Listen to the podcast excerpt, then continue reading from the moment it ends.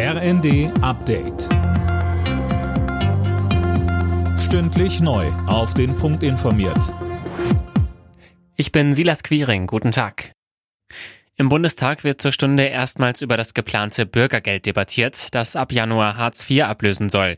Die Union fordert Nachbesserungen an den Plänen der Ampelkoalition. Der Unionssozialpolitiker Stracke sprach von einer verpassten Chance.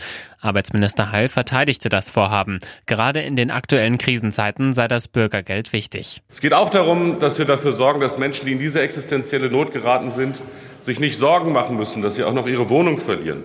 Und hinzu kommt auch, dass wir dafür sorgen werden, dass die Regelsätze gerade in dieser Zeit angemessen angepasst werden. Die Regelsätze beim Bürgergeld werden nicht mehr der Inflation hinterherlaufen.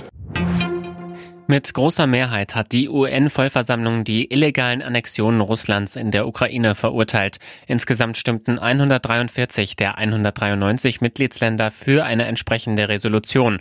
Nur fünf Länder stellten sich auf die Seite Moskaus, wie etwa Nordkorea.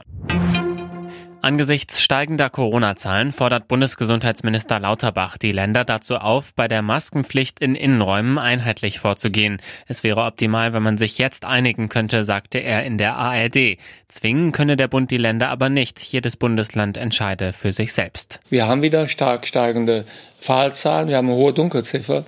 Die Kranken Krankenhäuser sind zum Teil schon an der Überlastungsgrenze und leider steigt auch die Sterblichkeit.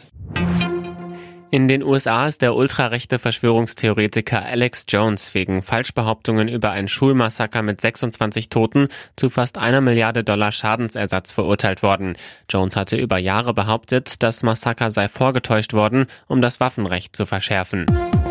Alle Nachrichten auf rnd.de